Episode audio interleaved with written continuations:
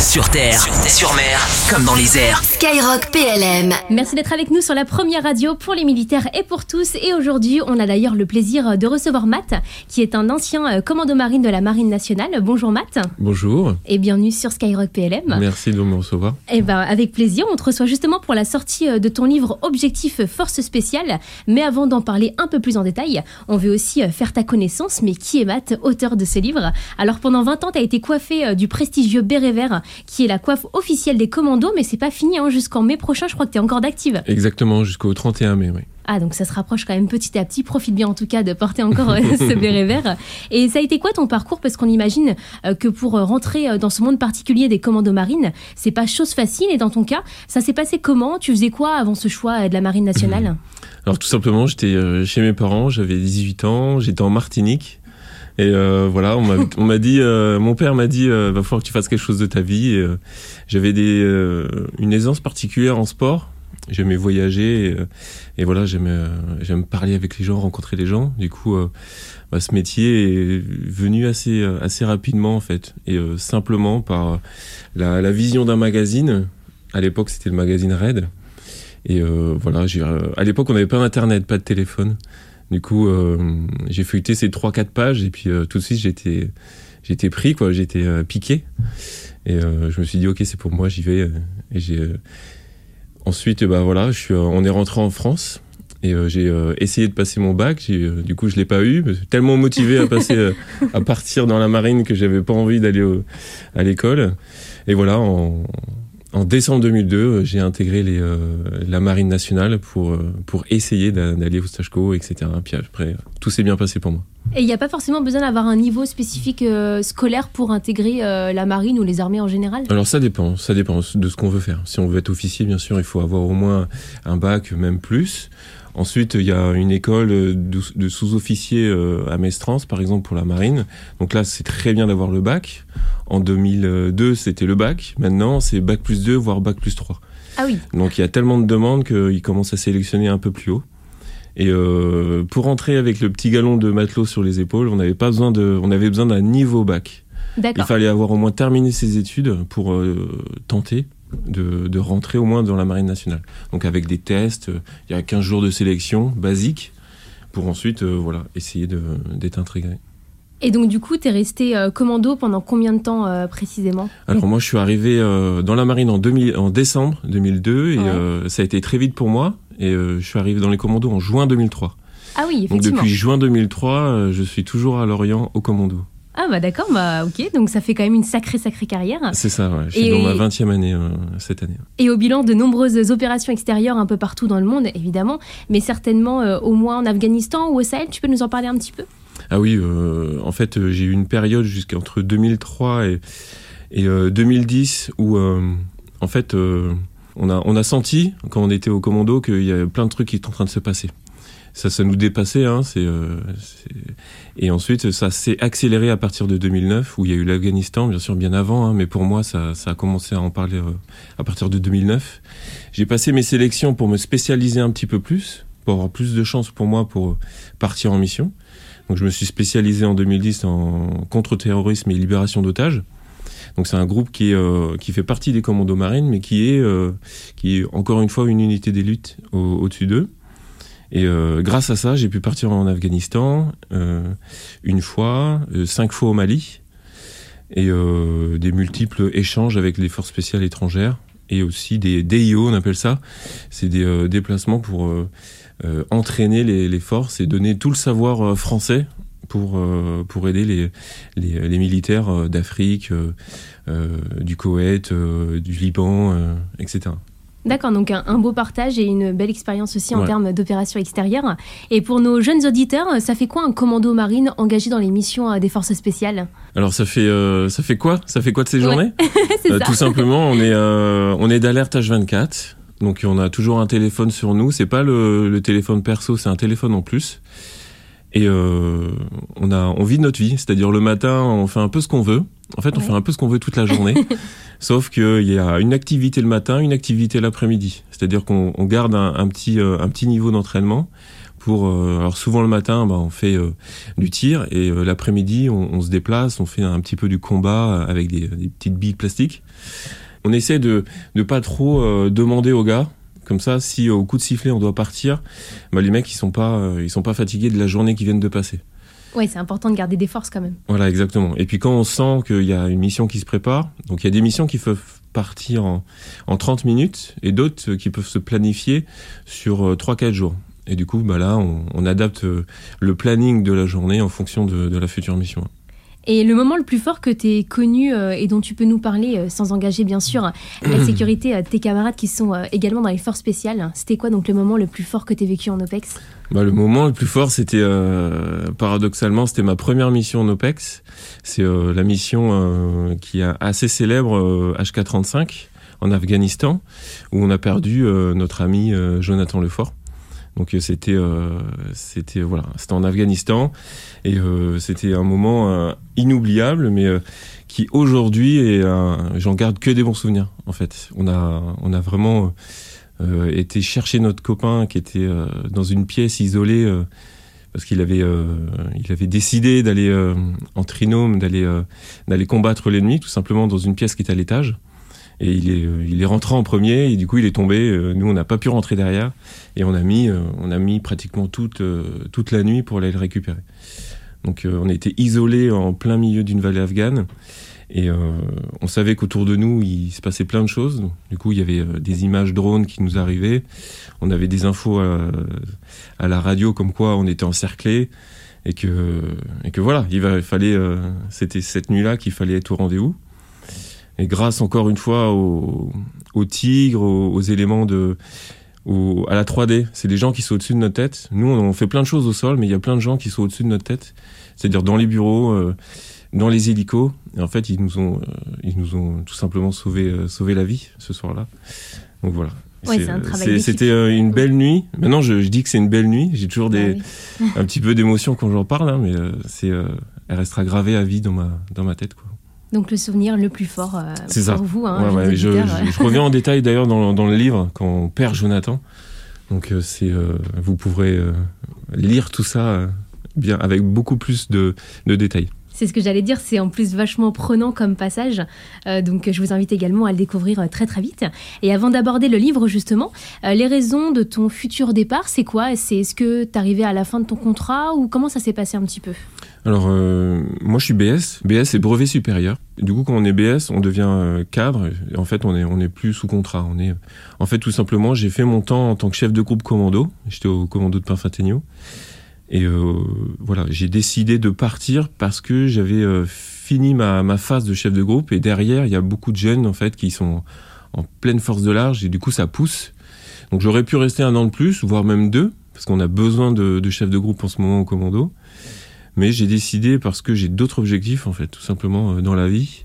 Donc le, premier, c'est de passer du temps avec ma famille qui est à côté de moi aujourd'hui. Et euh, j'ai fêté mes 40 ans fin janvier, donc euh, je me dis que c'est le bon moment de pourquoi pas d'entamer une nouvelle carrière. Et enfin voilà, j'ai j'ai accompli ce que je voulais accomplir.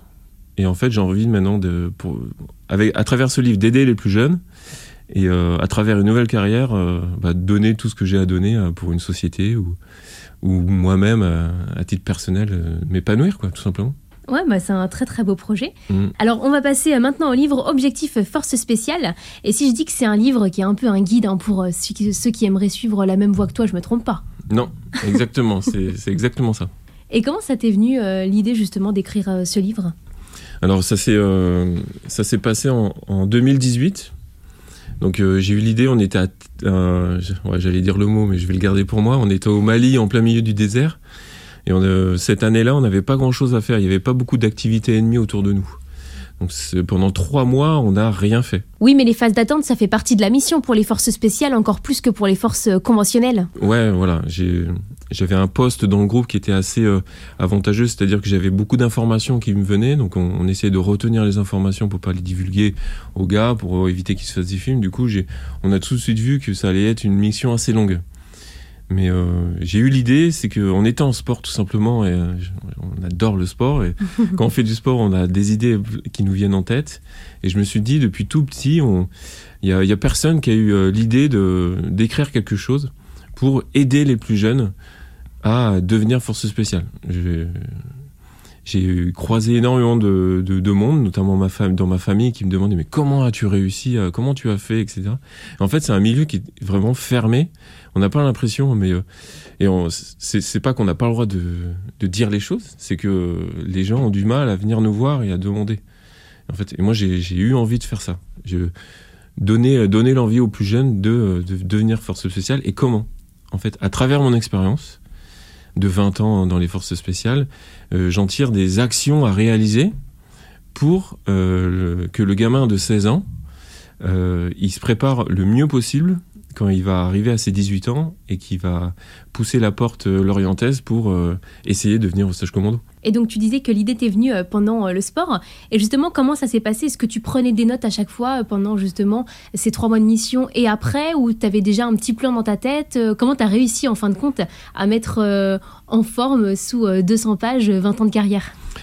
Alors, euh, je me suis, euh, je me suis donné comme objectif encore une fois de d'écrire deux heures par jour. Donc quoi qu'il arrive, soit le matin, soit le soir, soit le midi, je me suis dit ok pendant deux heures, je me mets devant ma feuille ou devant l'ordi et euh, j'écris tout ce qui me vient en tête.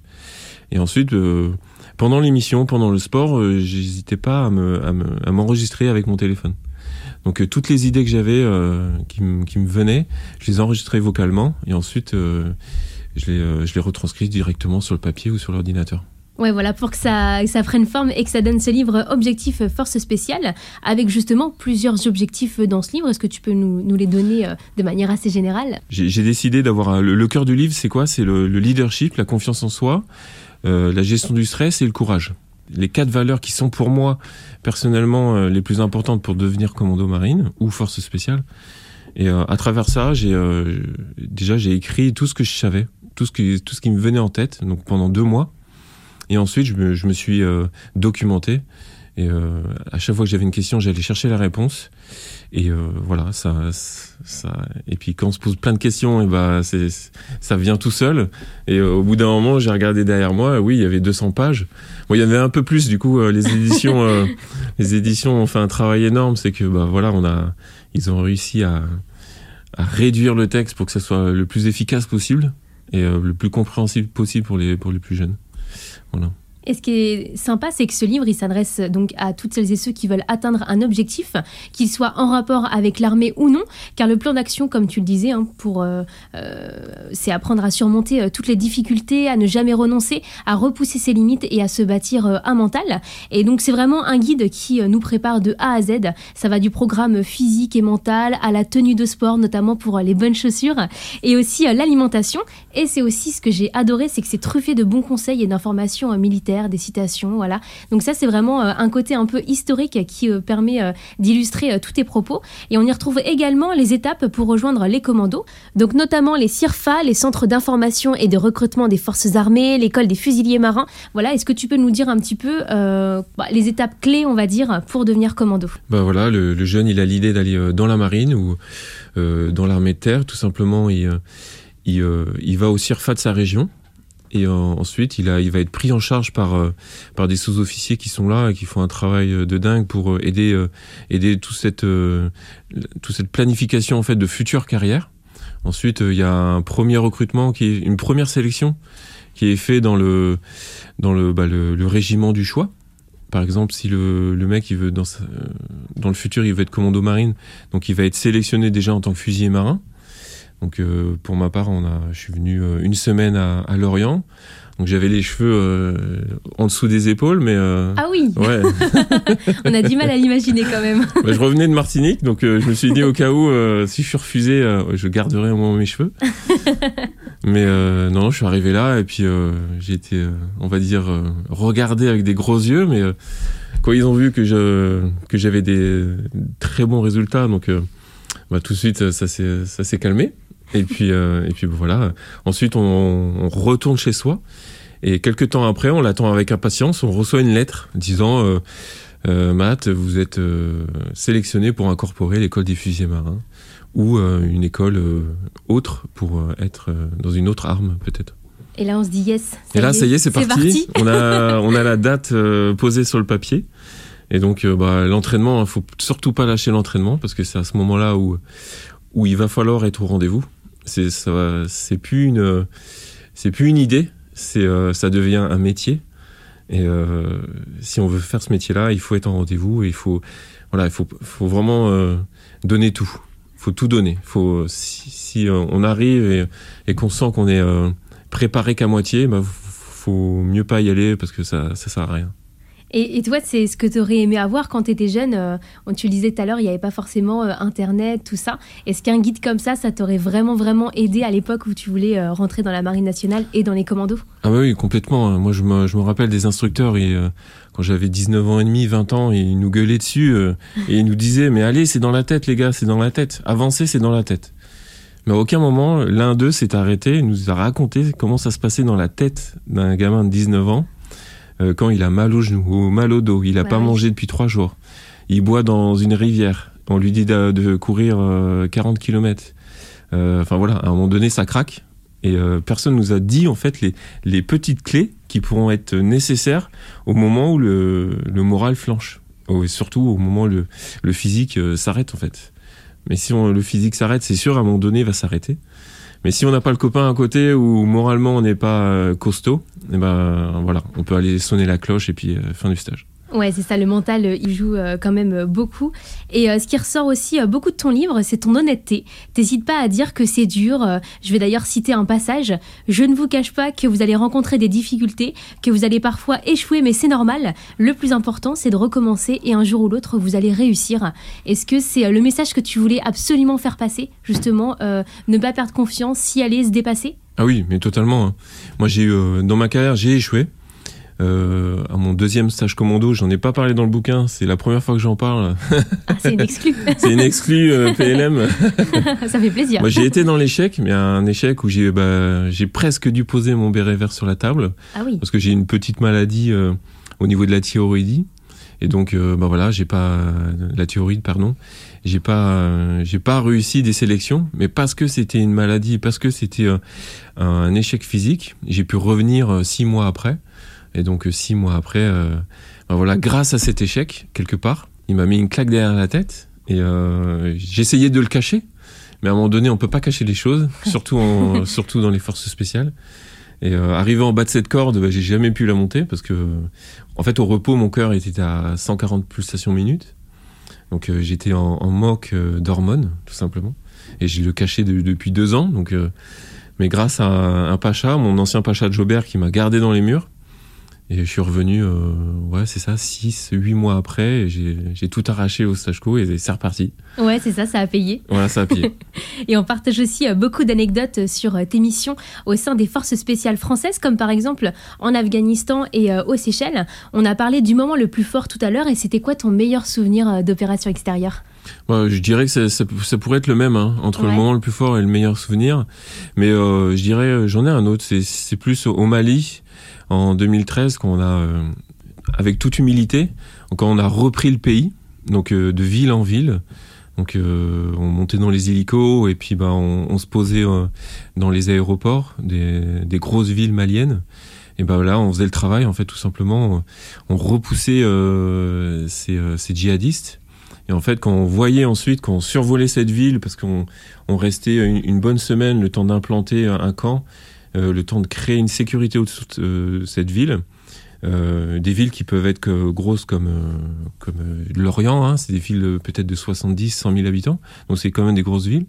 Et ensuite, on allait d'étape de ville en ville, on repoussait ces, ces djihadistes dans les montagnes, donc au nord du Mali. Et voilà, le moment le plus beau, c'est quand on survole euh, en hélico ces villes et il y a tout le monde qui sort. Et en fait, avec des drapeaux maliens, des drapeaux français. Et quand on sort, en fait, on, les enfants nous euh, sautent dans l'hélico. Enfin, c'est, on a l'impression de, enfin, de revoir des images de la Seconde Guerre mondiale, en fait, quand on, regarde dans les livres d'histoire. Quand les Américains arrivent, etc. Moi, ça m'a fait penser à ça, avec toute proportion gardée, bien sûr. Hein. Mais ça m'a fait penser à ça. Et c'était des frissons qui me, qui me parcourt le corps encore aujourd'hui, vraiment. Euh, ces enfants, en fait, on les a libérés. Parce qu'il faut, dire que ces gens-là, les, les, djihadistes, ils, euh, ils rentrent dans les maisons, ils s'installent, ils mettent tout le monde dans une pièce, et en fait, ils, ils pillent, ils, euh, ils, font, euh, ils font des choses horribles, Mm. et donc euh, et ça dure pendant peut-être un, deux, trois mois, le temps euh, qu'il n'y ait plus de ressources, et ensuite ils changent de ville, etc. Donc nous, quand on arrive à ce moment-là, on est content de faire euh, ce job. Ouais, c'est une belle récompense euh, Mm. par rapport à une belle mission accomplie. Et avec le recul de ton expérience, si c'était à refaire, est-ce que tu choisirais le même parcours? Ah oui, exactement le même. Ouais. Ouais, ça t'a pas. euh, Ah je t'ai non. pas dit non, au final, est-ce que j'aurais pas aimé prendre une branche un peu plus calme peut-être? Non, c'est vraiment, c'était les forces spéciales, c'était les commandos marines. ouais. Non, non, j'ai toujours eu. euh, si c'était à refaire, euh, c'est même, c'est même une question que je me suis jamais posée, hein. parce que pour moi, euh, tous les matins, j'allais pas travailler. En fait, j'allais, euh, j'allais faire ce que j'ai, mon devoir. C'est peut-être un, un petit peu bizarre de dire ça, mais c'est vrai. C'est, j'allais euh, travailler pour mon pays, pour euh, parce que derrière il y a un but. On, on va sauver des gens, on va sauver des pays. euh, on se rend pas compte quand on est en France, c'est que euh, c'est simple hein, de sortir de chez soi et d'aller acheter une baguette de pain. Oui. Vraiment, hein. mais euh, dans d'autres pays qui sont pas très loin de chez nous, et ben ça, ça n'existe pas. Donc, euh, et euh, encore aujourd'hui, quoi. Donc, euh, voilà, faut vraiment être conscient de la chance qu'on a, quoi. Et quand on, on monte dans cet avion, c'est sûr, il y a des risques, on prend des risques, mais c'est pour euh, une bonne cause. Et en résumé, bah, quelles sont les trois qualités euh, les plus importantes pour être un bon commando? Tu dirais que c'est quoi toi? L'honnêteté. Ouais. On dit toujours aux, aux plus jeunes quand ils arrivent chez nous, euh, euh, faut être honnête. Même une connerie, si tu fais une connerie, euh, faut tout de suite la, la dire. Il faut être pragmatique. Faut vraiment aller, euh, faut faire les choses pour quelque chose. Faut pas faire les choses pour plaire à, à quelqu'un. Ou faut vraiment, euh, si on fait quelque chose, c'est pas pour perdre son temps, c'est pour avoir un but derrière. Voilà. Et puis bah le courage, hein. le courage. Faut des fois. euh, même encore euh, il y a un an, euh, ma dernière mission, quand on est dans l'hélico et que et qu'on sait que et qu'on sait que c'est maintenant, et ben on a un sentiment de je sais pas ce que c'est, peut-être de la peur ou un stress, mais je sais en tout cas qu'on est tous courageux. Et voilà, c'est vraiment ça. Et le, courage, j'en parle dans le livre. hein. C'est quelque chose qu'on peut travailler. On peut on peut récupérer le courage de quelqu'un pour euh, pour euh, s'en servir pendant ne serait-ce que 2-3 minutes pour euh, enfin voilà pour réaliser quelque chose et voilà quand l'hélico il pose et qu'il faut y aller ouais il faut du courage Ouais, c'est ça, faut pas réfléchir, faut y aller. Et c'est là où on se rappelle tous les entraînements euh, Ouais. qui nous ont préparés à ce moment euh, euh, spécifiquement. Et pour finir, est-ce que tu aurais un dernier conseil pour tous les jeunes qui aimeraient suivre tes traces? Bah, le, le conseil en fait c'est qu'il faut bien se préparer voilà Euh, j'ai euh, tout le long de ma carrière même encore maintenant je le dis aux gars parce qu'il y a des gars qui sont chez nous ça fait 15 ans qu'ils sont dans chez les commandos mais ils ont tendance à, se- voilà c'est pas à se laisser aller mais euh, à dire ok je vais il y a bientôt une échéance et du coup je vais me préparer. Il faut vraiment être prêt H24 tout le temps. Tout le temps tout le temps. Et la préparation et je rajoutais un autre truc le plus important également c'est de faire attention à pas se blesser. Voilà. Moi je tiens ça de mon père qui m'a toujours dit euh, même si t'es en retard euh, fais attention dans les escaliers euh, ça sert à rien de courir. Ouais. enfin voilà une, un genou en moins c'est dommageable alors que 10 secondes en retard c'est pas grave faut vraiment voilà être prêt et faire attention aux blessures on est c'est comme un sportif de haut niveau On- il est toujours prêt et il fait toujours attention aux blessures bien sûr euh, la blessure arrivera à un moment donné mais euh, vu qu'on était prêt euh, mentalement euh, etc donc elle va se guérir plus vite et puis il y a tout un processus qui, met- qui se met en route mais euh, voilà mes, mes deux plus gros conseils Eh ben, merci Matt d'avoir été avec nous pour euh, parler de ton livre Objectif euh, Force Spéciale. On l'aura compris, un bel outil hein, pour se préparer au mieux à la sélection, à la formation et au métier de commando. Il est dispo depuis le 26 novembre dernier aux éditions Pierre de Taillac. Et avec toute l'équipe de Skyrock PLM, on vous invite à le découvrir très très vite. Merci Matt. merci Léa à bientôt Sur terre, sur mer, comme dans les airs. Skyrock PLM.